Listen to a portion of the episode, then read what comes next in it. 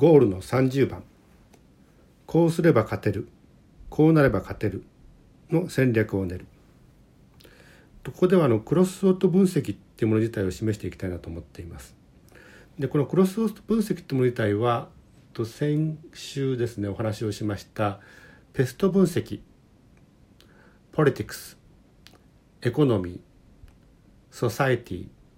テクノロジー、まあ、日本語で訳すところによると政治的な側面の環境。そして経済的な側面の環境。そして文化的な側面の環境。そして技術的な側面の環境。でこれの頭文字を取ってペースト分析と言われるいわゆる環境分析があるわけです。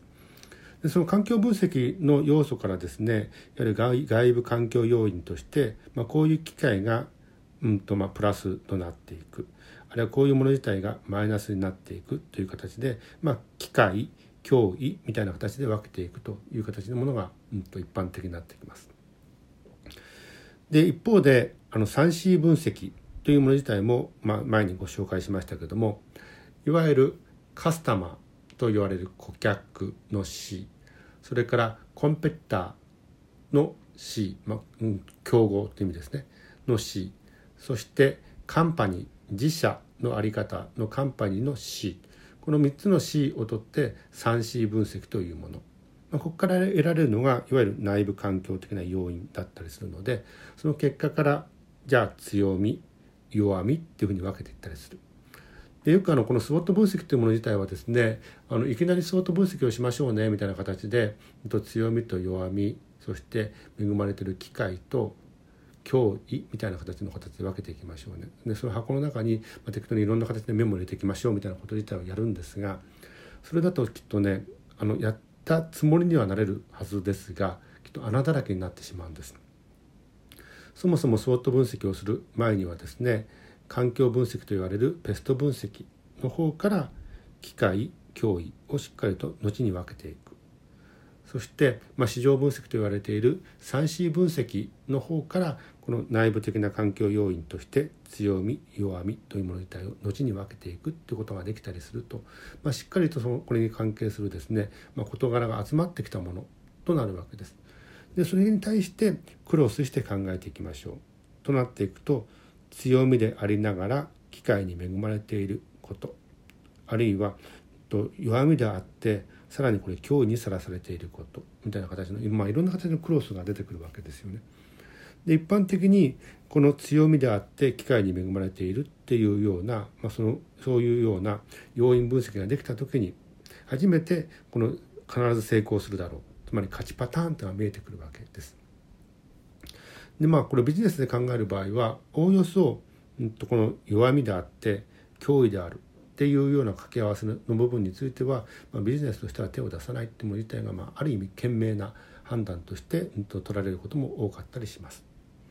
まあ、しかしながら強みでありながらちょっと脅威にさらされてしまっている。あるいは機会に恵まれていながらちょっとなかなか弱みをさらさなくちゃいけない。なんてこと自体についてはじゃあそもそも何を改善すればいいのか。何を補完すればいいのか。という形で自社において改善できること。あるいはパートナーを見つけてそれを補完することができることみたいな対策が立てられたりするので、まあ、そういう意味では、うん、とこのクロススウォットというもの自体はいわゆるこの戦略分析としてはすごく向いているということが分かってきます。でその結果得られたこと自体がいわゆる勝ちパターンと言われるものです。キーサクセスファクター重要成功要因というものになってきます。こういう手順で、やっていくことによってこれまでやってきたまあ単純な分析というもの自体がですね集大成として戦略に変わっていくんだということが見えてきます。はい、ではここで本文に移りましょう。ゴールの30番。こうすれば勝てる。こうなれば勝てる。の戦略を練る。環境分析と市場分析が出揃ったところで要因分析です。ペストから抽出した項目を外部環境要因の機会と脅威へ。内部環境要因の強みと弱みに振り分けます。次に 3C から導き出した項目を内部環境要因の強みと弱み外部環境要因の機会と脅威に振り分けます。おおよそ PEST の結果 politics economy society technology の環境側面におけるこの分析の結果は客観的な分析ゆえに外部環境要因つまり機会と脅威の方に振り分けられ 3C カスタマーコンペティターカンパニーといった、まあ、市場分析の結果は主観的な分析ゆえに内部環境要因のつまり強みと弱みの方に寄ってくるはずです。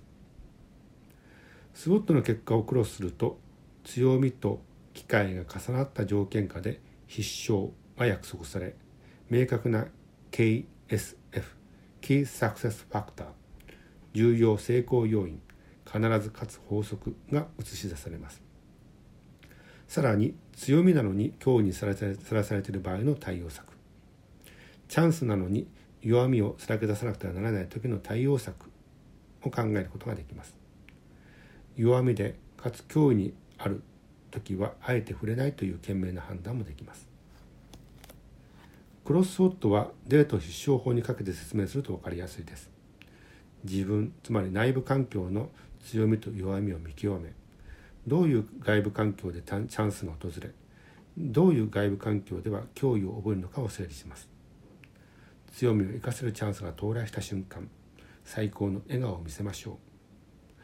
う。もしチャンスなのに弱みをさらけ出さなくてはいけない時には少しはにかんだ笑顔で可愛いにすり替わるような行動をしてみましょう。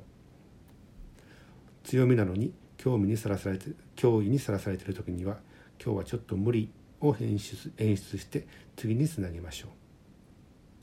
弱みと脅威でしかないデートはすぐさまその場からフェードアウトしましょう。みたいに。クロスウットは戦略策定を目的とした要因分析です。まああの、うんと、いろんな形でねこの戦略分析というもの自体は、まあ、展開されるわけだったりします。まあまあ、うんと、一般的な形で、うんと、いわゆるデート必勝法みたいな形で掛け合わせて、まあ、あの理解していくのもこのクロスウォット分析の、まあ、理解の在り方かなというふうに思って紹介しました。